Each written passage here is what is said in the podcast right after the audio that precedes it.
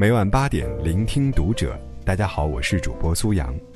今天要跟你分享到的文章来自于作者沈佳柯。你那么年轻，却希望轻松舒服。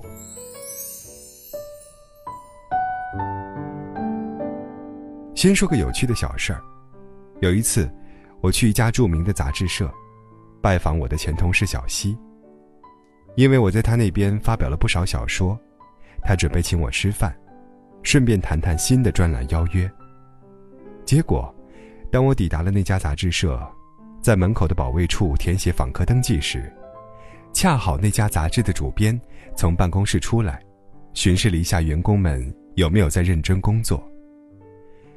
那个主编一抬眼看到我，就过来跟我打招呼，一边说欢迎大作者来做客。一边还想起了什么。对了，刚才我们下半月刊的编辑主任不是说，出去约作者吃饭谈新的合作吗？我才签的会客单呢，你怎么还在我们单位呀？我愣住了，因为我当天根本就没有约那个下半月的编辑主任呢。不过当主编的人都挺忙的，一转头就有人喊他，说财务在他办公室等着他签字。等我和小西在一家餐厅碰头以后，我就问他：“你不是上半月刊吗？怎么会变成下半月刊的主人约的我呢？”小西想了想，明白了，直接告诉我答案。其实就是因为，他们单位有一个会客单假条制度，可以名正言顺的翘班。他们常常打着拜会作者的名义出门，至于我呢？是他们杂志社的主力作者之一，干脆就直接拿我当借口，而且因为都在本市，所以打着我的幌子次数最多。我忍不住哈哈笑了。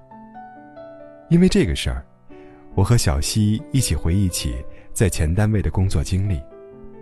小西毕业于华科大中文系，他说，最大的梦想就是找一份朝九晚五的工作，轻轻松松。所以当年才选择当编辑的。我当时在旁边附和说：“我也是，就是想着编辑工作没有那么强大的压力，看看文章，多读书，约约稿，就放弃了自己的本专业，来了这儿。结果我们发现，做编辑并不轻松，名家好稿人人争着抢，每个月的竞争都很激烈，日常还要排班值班。”一审、二审、三审，编辑校对了，再给专职校对。平时还常常要开会，如何改善版面，提高文章质量。那个时候，我和小西，还有另外一个新人是竞争关系，大家都是年轻人，大家都不甘心向谁认输。领导要求早上九点钟到，我们八点半就到了。每个月，原本只需要交三十篇稿件。但我们却准备了六十篇，随时用来候补替换。有些栏目酬劳不高，为了证明自己的编辑能力和作者资源，我就自己写了交上去。反正是匿名审稿，全看稿子本身写的好不好。我们每天不断的向全国各路名家约稿，谁编辑的文章好，被全国畅销的知名文摘杂志转载，被中央人民广播电台录播。被电视台摘编，单位还会发放奖励。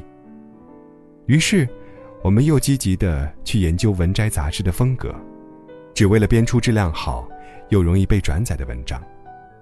下班了，我们还不走，在单位的综合阅览室翻阅各家刊物做研究。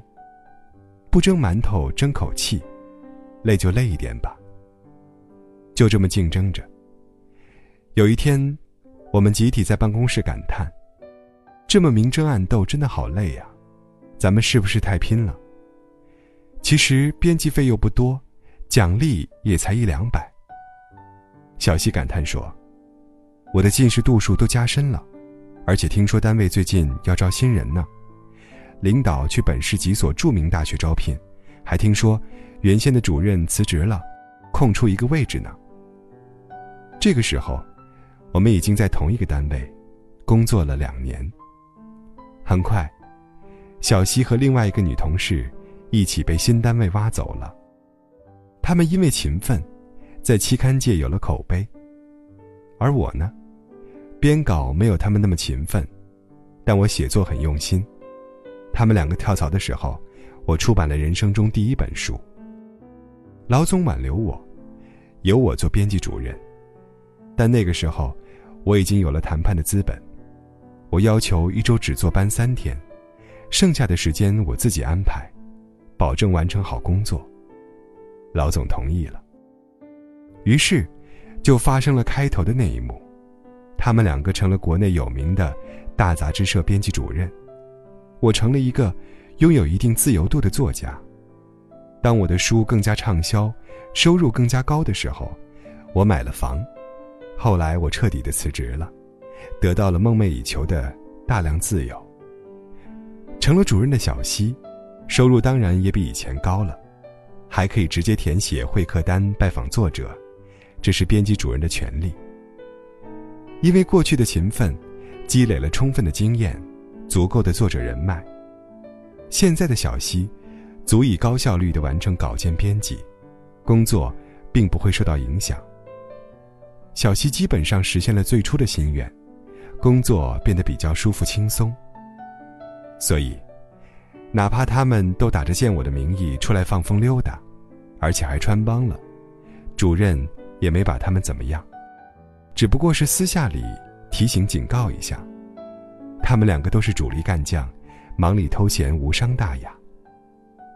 说到本质上，我们的自由，我们的轻松，是我们自己争取到的。人的天性就是好逸恶劳的，但人也有追逐成功、变得更优秀的天性。在我离开杂志行业以后，兼职做了一段时间的新闻记者。有一次，我采访一家知名酒店的总经理，采访过程当中，我看他的助手明显有点心不在焉，还打了个哈欠，一看就是前一天熬夜了。过了一段时间。和那个酒店总经理碰头的时候，他换了助理。闲聊中，我问起之前的那个小助理的情况，这个总经理露出哭笑不得的表情。他说：“新生代跟他这个七零年代的人代沟太大了。”他特别叮嘱小助理：“你的外形不错，如果想要谋取更好的发展，在酒店升职，应该继续学一点小语种。”结果小助理说。每天上班太累了，他只想一个月有三千块钱足够了，早点下班去玩，不想升职。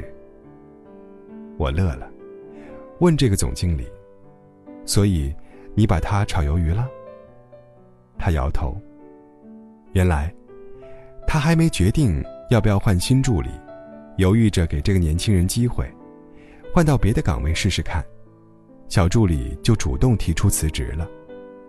辞职理由是，不喜欢一天到晚安排行程、订机票、联络客户，觉得很无聊。这个小助理令酒店总经理这个七零年代的人印象深刻，所以，他回头让人力资源部拿招聘记录来看。这个小助理在来酒店上班前，已经换了四个公司了。看来，那个年轻人始终没能找到。轻轻松松、舒舒服服，拿三千块钱一直混下去的工作。其实，如果他把本职工作做好，本可以过渡到更加轻松的岗位。跳槽太频繁，每份工作都没能积累起经验能力，没有底气和资本，就没办法跟老板讨价还价了。除非是所谓的二代。或者有特殊关系安排进单位的闲差，在这个世界上，舒服轻松的工作根本不是找来的，而是自己一点一滴打造出来的。至于年轻时所谓的迷茫，其实只是贪心，又想要功成名就，又想要舒服。你还那么年轻，却希望轻轻松松、舒舒服服。荒废的，只会是你自己。